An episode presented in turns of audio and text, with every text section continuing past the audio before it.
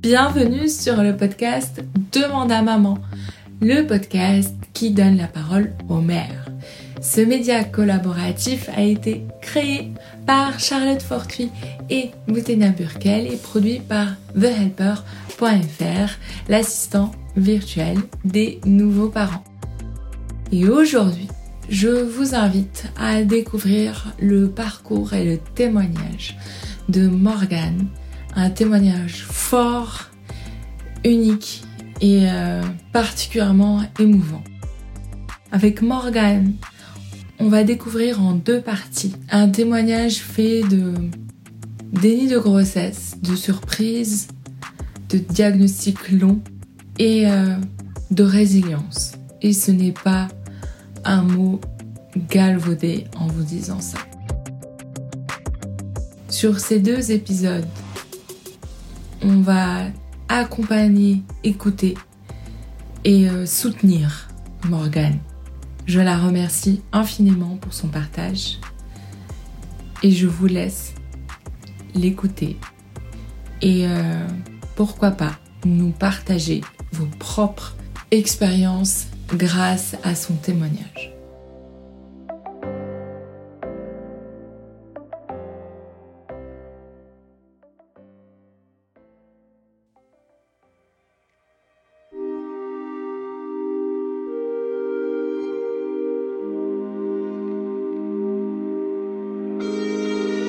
Était vraiment le plus dur du coup, c'est qu'on n'est pas préparé en fait à avoir un enfant euh, en situation de handicap et euh, on imagine beaucoup euh, l'évolution de son enfant, on imagine toutes les premières fois, etc.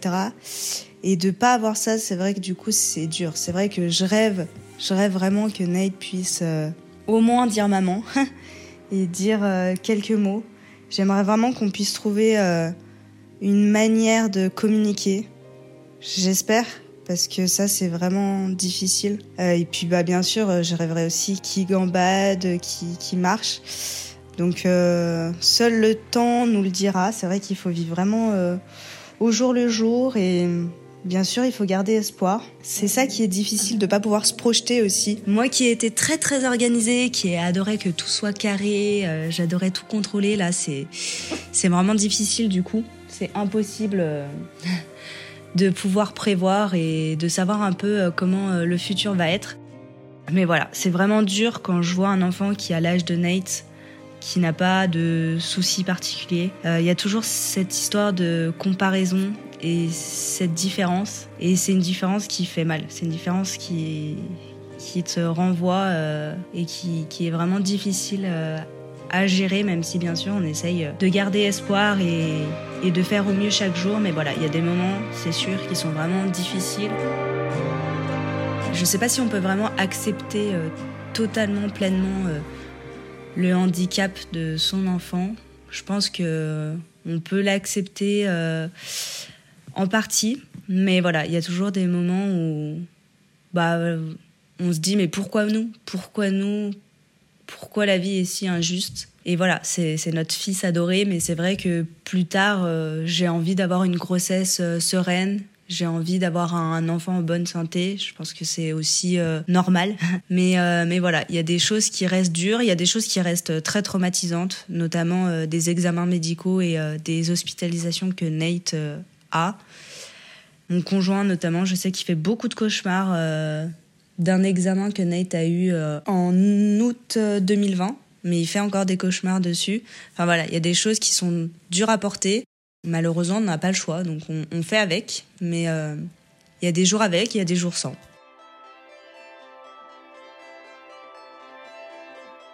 Donc aujourd'hui, Nate, il a 21 mois, mais son cerveau n'a pas évolué depuis l'âge de 4 mois. Donc c'est un petit garçon qui ne se retourne pas, qui ne va pas attraper d'objets, qui ne parle pas, qui ne marche pas. Et il a beaucoup de douleurs causées du coup par sa maladie génétique. Il a besoin qu'on le porte beaucoup. Il a des problèmes au niveau de l'alimentation, donc euh, des troubles de l'oralité.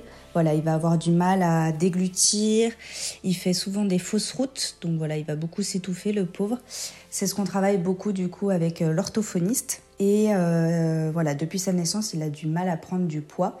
Donc c'est pour ça qu'à l'âge de ses 6 mois, il a eu une sonde nasogastrique pendant 7 mois. Et ensuite, depuis euh, mars 2021, euh, il a une gastrostomie. Donc il s'est fait opérer. Et c'est une sonde qui va directement dans l'estomac, mais ça lui change vraiment la vie. Il a aussi eu une intervention anti-reflux qui s'appelle un Nissen et euh, ça, ça a changé également sa vie parce qu'il avait des reflux internes extrêmement douloureux. Et euh, voilà, il hurlait de douleur au quotidien, rien ne marchait. Donc voilà, depuis cette opération, c'est vrai qu'il va quand même mieux, il est plus confortable, il prend du poids. Donc euh, bon, c'est vraiment une bonne nouvelle. Mais encore une fois, pour cette opération, on a dû se battre énormément parce que ce n'était pas une priorité pour les médecins. Et puis en plus, on était en pleine période du Covid, donc toutes les opérations étaient annulées. Mais voilà, on, s'est vraiment battu parce que nous, on savait que c'était euh, vraiment nécessaire et que ça serait vraiment bénéfique euh, pour Nate. Et on regrette pas du tout cette, cette opération, la maladie. Et puis à côté de ça, on a également eu énormément euh, de rendez-vous à l'hôpital que ce soit pour des radios, des rendez-vous avec euh, la rééducation pédiatrique, parce que du coup, euh, Nate, depuis avril 2021, il a du matériel spécialisé, donc il va avoir euh, une chaise spécialisée, il a un matelas spécialisé, certains vêtements spécialisés. Mais du coup, voilà, on est toujours en train d'être à droite, à gauche. Donc euh, voilà, pour l'instant, c'est pas possible pour moi de reprendre le travail, mais c'est vrai que j'espère que d'ici quelques années, euh, notre quotidien sera un peu plus simple et du coup, j'aimerais reprendre euh, une activité. Mais voilà, on vit en fait au jour le jour et on, on essaye de tout faire pour qu'il soit le mieux possible.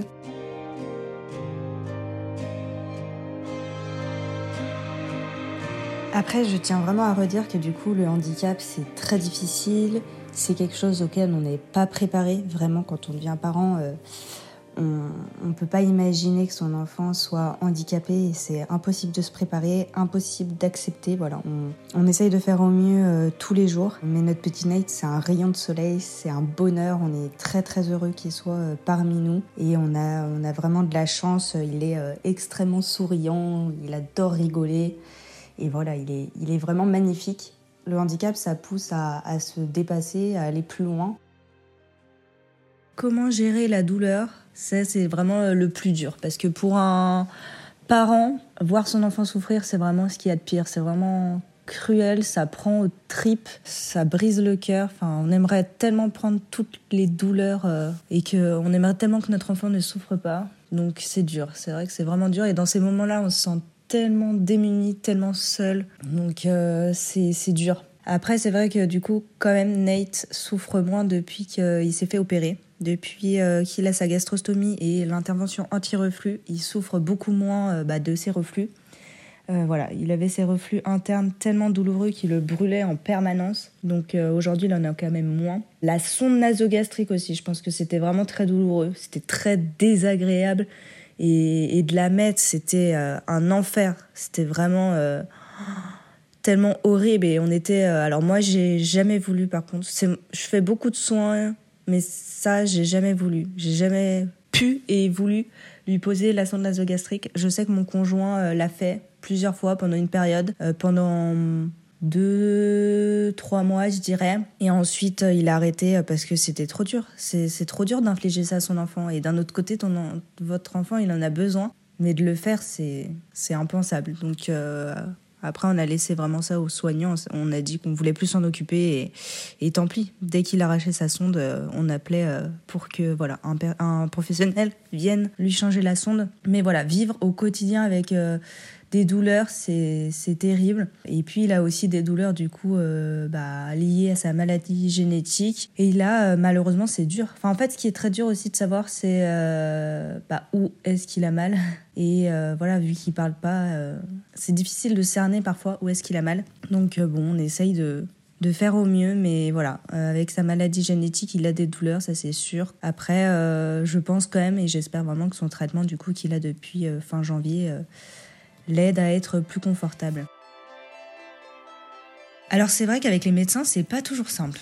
Euh, ça, je trouve que ça a été vraiment dur. Euh, je trouve que à l'hôpital, euh, on n'est pas assez soutenu, on n'est pas assez pris en charge. En fait, le gros problème, c'est que pour eux, c'est un patient lambda, alors que pour nous, c'est la prunelle de notre vie. Et du coup, bah voilà, on aimerait vraiment qu'ils nous écoutent, qu'ils essayent de trouver des solutions. Et en fait, euh, bah voilà, c'est toujours trop expéditif, on attend trop. On ressort avec euh, quasiment euh, les mêmes questions, on n'a pas forcément de solution. Et ça, c'est c'est assez incroyable. Et je trouve que c'est de pire en pire c'est de pire en pire et du coup, euh, moi, j'arrive plus. Euh, heureusement qu'on y va beaucoup moins à l'hôpital maintenant. Euh, les rendez-vous sont plus espacés, etc. Mais pour moi, c'est de plus en plus dur. Les, les, jours d'avant, je suis vraiment pas bien. Il y a le stress qui monte. Et, et, alors, quand il faut faire les prises de sang, là, c'est, c'est un enfer. C'est un enfer parce que Nate, on n'arrive pas du tout à le piquer. Nous, on est à côté, il faut le tenir. Nate, il se débat dans tous les sens, il hurle. Euh, ça dure euh, très longtemps parce que du coup, il le pique plusieurs fois. Enfin, donc euh, oui, l'hôpital, c'est dur. Comment on fait Bah, on cherche par nous-mêmes en fait. Faut être hyper proactif, faut chercher, chercher, parler avec d'autres parents. On a quand même la chance d'avoir un groupe Facebook, c'est un groupe international sur du coup le syndrome d'Alan Erdon Dudley. C'est un groupe très actif, donc si on a des questions, au final, on a pas mal de réponses. Moi, je trouve que finalement, ouais, c'est vraiment euh, les parents qui sont euh, de bons conseils, euh, même si c'est pas forcément la même pathologie que Nate. Mais voilà, moi, depuis que j'ai mon compte Instagram, le sourire de Nate, c'est incroyable. C'est incroyable tous les conseils que je reçois. J'espère que j'en donne aussi. Mais voilà, c'est il y a un soutien qui est énorme. Et ça, c'est magique. Effectivement, je trouve que le soutien avec les autres parents, que ce soit des parents d'enfants qui ont la même pathologie ou pas, euh, ça fait vraiment du bien parce qu'on se sent moins seul, on, se sent compris. Parce qu'en vrai, euh, quand on débarque dans ce monde et que euh, bah voilà, son entourage ne connaît pas le monde du handicap, etc., on se sent vraiment incompris, on se sent vraiment seul. Et rencontrer ou pouvoir échanger avec d'autres parents, c'est vraiment super. Moi, je trouve que c'est tellement bénéfique. depuis que j'ai mon compte Instagram, je le redis encore, mais c'est vrai que j'ai mis un peu de temps avant de le créer et au final, euh, c'est que du bonheur. Euh, c'est vraiment mon moment euh, où je peux échanger, où je peux dire ce que je ressens et vraiment d'échanger avec d'autres parents. C'est tellement génial. Il y a des enfants qui vivent des situations similaires et donc on peut recevoir des conseils notamment sur la gastrostomie parce que du coup il y a souvent des problèmes au niveau de la peau. Et vraiment, les meilleurs conseils que j'ai reçus, c'est grâce Instagram, c'est grâce à des parents euh, sur Instagram. Donc, euh, donc c'est quelque chose qu'il faut continuer à développer. C'est quelque chose, bien sûr, qu'avec l'association, je voudrais euh, mettre en priorité. je pense qu'il y a trop de parents qui se sentent seuls, qui qui n'arrivent pas peut-être aussi à en parler. Alors dans un premier temps, ou enfin qui veulent pas en parler. D'ailleurs, c'est c'est leur choix. Il n'y a pas de souci. Mais je pense qu'il y a des familles aussi qui qui aimeraient se retrouver qui aimeraient échanger, euh, mais qui n'ont pas forcément trouvé l'opportunité ou quoi. Donc euh, oui, c'est une aide que j'aimerais, un soutien que j'aimerais apporter, parce que je ressens le besoin d'aider, de soutenir, mais je ressens aussi bien sûr le besoin d'être soutenu et d'être aidé. Donc euh, je pense que c'est important dans les deux sens. Mais je pense qu'il y a beaucoup de choses à faire, beaucoup beaucoup de choses. Et puis après avec l'association, j'aimerais aussi créer des projets, des événements avec d'autres parents d'enfants en situation de handicap. Donc voilà, il y a plein de belles choses à faire. Il faut juste euh, trouver le temps, trouver les idées et mettre ça en place, mais, euh, mais ça, ça peut être que bénéfique. Je sais que donc il faut monter un dossier MDPH quand son enfant est handicapé ou polyhandicapé. Euh, donc nous on avait rédigé une très longue lettre pour expliquer en fait le quotidien et ce qu'on vivait vraiment bah, tous les jours. Et l'éducatrice m'a proposé qu'on la relise ensemble pour qu'elle nous donne aussi euh, des conseils, etc. Euh, je sais qu'ils donnent euh, beaucoup de conseils aussi sur des stages intensifs. Ils peuvent regarder avec nous si c'est vraiment spécialisé à l'enfant, si c'est vraiment bénéfique pour l'enfant ou quoi. Donc voilà, ça c'est bien et, et on est très content d'avoir intégré en tout cas un CAMS L'objectif euh, à moyen terme, c'est qu'il intègre euh, une structure spécialisée, notamment du coup un IMP ou un IME, Euh, donc c'est des centres spécialisés pour des enfants en situation de handicap où l'enfant peut être accueilli toute la journée ou parfois même toute la semaine. Donc nous ça serait pour au moins quatre jours par semaine afin que je puisse reprendre un travail donc à temps partiel au début et puis euh, à temps plein euh, dans les prochaines années. Parce que c'est vrai que euh, voilà avoir une activité ça manque beaucoup. C'est important pour mon équilibre et pour mon épanouissement personnel. Voilà je m'investis dans quelques projets en ce moment. Je vais créer une association pour Nate. Et j'ai d'autres petits projets en tête pour cette année en tout cas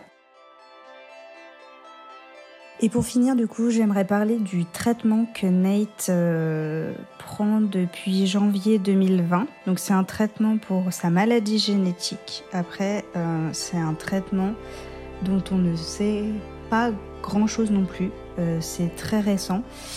ce traitement, il a été en essai clinique international en 2014 mais c'était euh, sur des patients euh, de tout âge. Euh, ce qui était sûr, c'est que voilà, les patients qui avaient bénéficié de ce traitement se sentaient plus confortables et prenaient du poids. Donc c'est déjà une première victoire. Mais effectivement, au niveau du cerveau, il n'y avait pas grand chose qui changeait parce que le cerveau arrête de se développer vers 3-4 ans.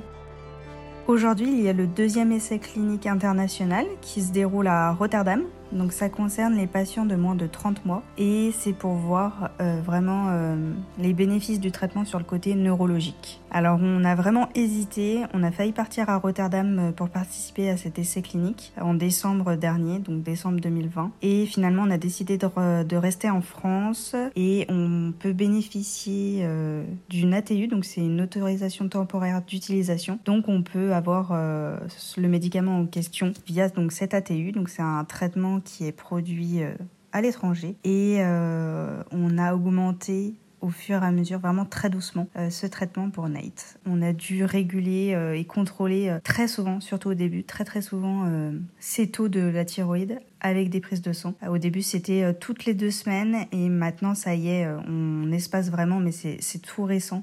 maintenant, il a une prise de sang tous les quatre mois pour euh, vérifier, pour savoir si on a besoin d'ajuster son traitement ou pas. En tout cas, c'est un traitement qui mm, se prend à très long terme. Aujourd'hui, euh, après 11 mois de traitement, on ne voit pas vraiment d'évolution. Mais euh, voilà, on garde de l'espoir quand même sur ce traitement et qui sait, peut-être qu'il y aura des meilleurs traitements pour cette maladie dans quelques années. En tout cas, c'est ce qu'on espère du fond du cœur. Il progresse vraiment à son rythme, c'est vraiment euh, pas à pas. Mais bien sûr, on l'accompagne au quotidien et, à côté de ça, c'est vraiment un petit garçon qui est vraiment mignon, attachant. Il sourit énormément, il adore rigoler, il est vraiment craquant et on arrive énormément à communiquer avec lui.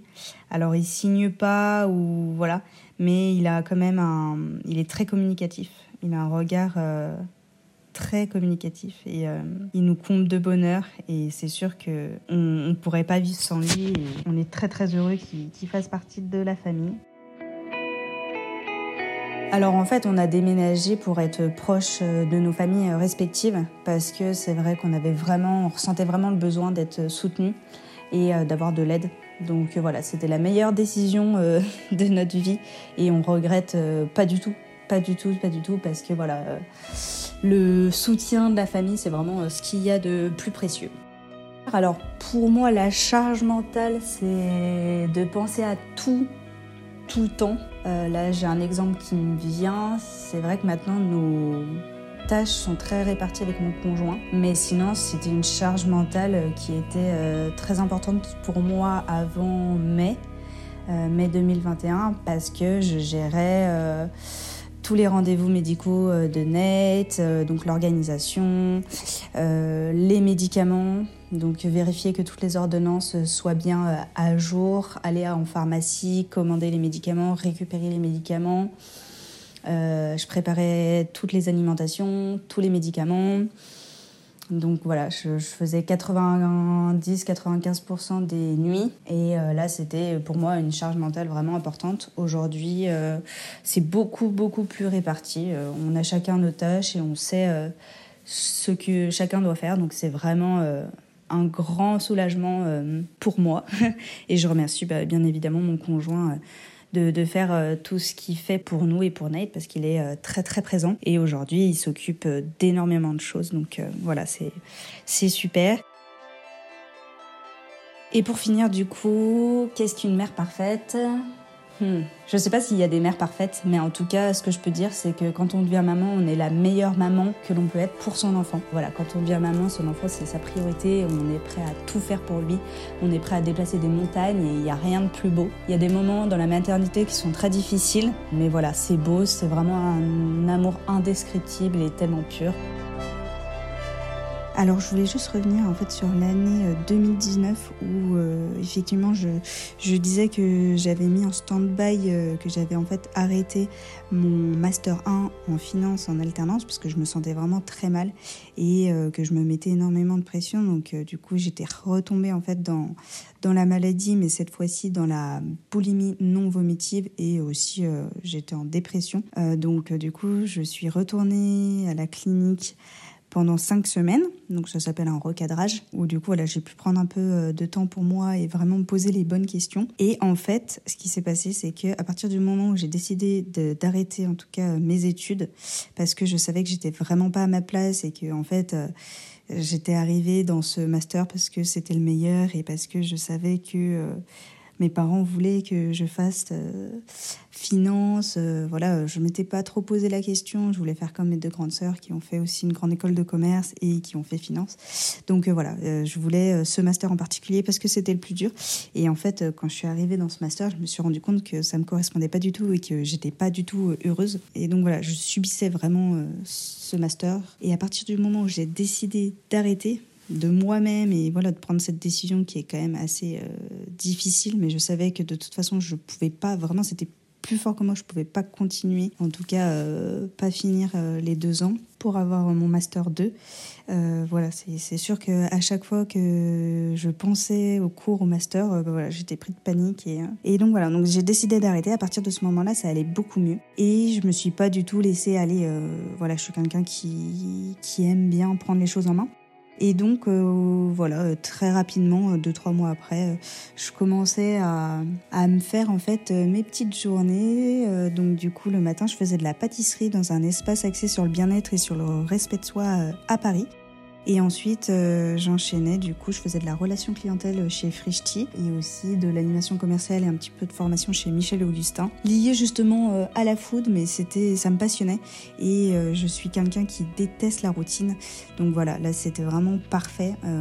J'étais aussi à mon compte. Donc voilà, j'organisais un peu mon emploi du temps euh, comme je voulais. Donc voilà, il y a des semaines où je travaillais 60 heures et, euh, et d'autres euh, où c'était beaucoup plus léger. et ça, j'aimais vraiment beaucoup. Donc voilà, je me sentais bien mieux dans ma peau. Enfin, vraiment, ça allait sincèrement mieux. Et c'est à partir de ce moment-là, du coup, en juin 2019, où vraiment tout commençait à aller mieux. Je remontais vraiment la pente. J'étais super heureuse que je suis tombée enceinte. Je pense que vraiment, si j'étais pas dans cette état d'esprit, et ben je, voilà, je serais pas tombée enceinte. Et par contre, du coup, je l'ai, je l'ai pas su parce que ça s'est pas vu et parce que j'avais pas mes règles pendant 5 ans. Mais voilà pour la petite histoire. Et c'est en décembre 2019, du coup, juste après Noël, que là, euh, du coup, euh, je me suis un peu posé des questions. Là, pour le coup, tout le mois de décembre, j'avais euh, des grosses douleurs au ventre. Mais bon, je pensais que c'était le stress et le fait que je courais toujours à droite, à gauche. Enfin voilà, j'avais des semaines très remplies. C'était la grève à Paris, donc c'était super compliqué. Et du coup, voilà. Et en fait, c'est juste après Noël, bah, j'avais une semaine de vacances. Je me suis enfin posée. Et là, bah, il s'est passé quelque chose de très très bizarre, c'est que j'ai senti mon ventre bouger. Et là, c'était euh, pas le drame. Et donc ça, c'était un jeudi soir juste après Noël. Et donc, euh, bah, voilà, c'était l'angoisse. Et je pense qu'en fait, c'est quasiment sûr que le, que le bébé s'était retourné à ce moment-là. Et c'est pour ça que j'ai vraiment senti bouger euh, très fortement. Parce que le lendemain, du coup, quand je suis allée aux urgences et qu'on a découvert euh, que j'étais enceinte, Nate, du coup, était déjà euh, retourné.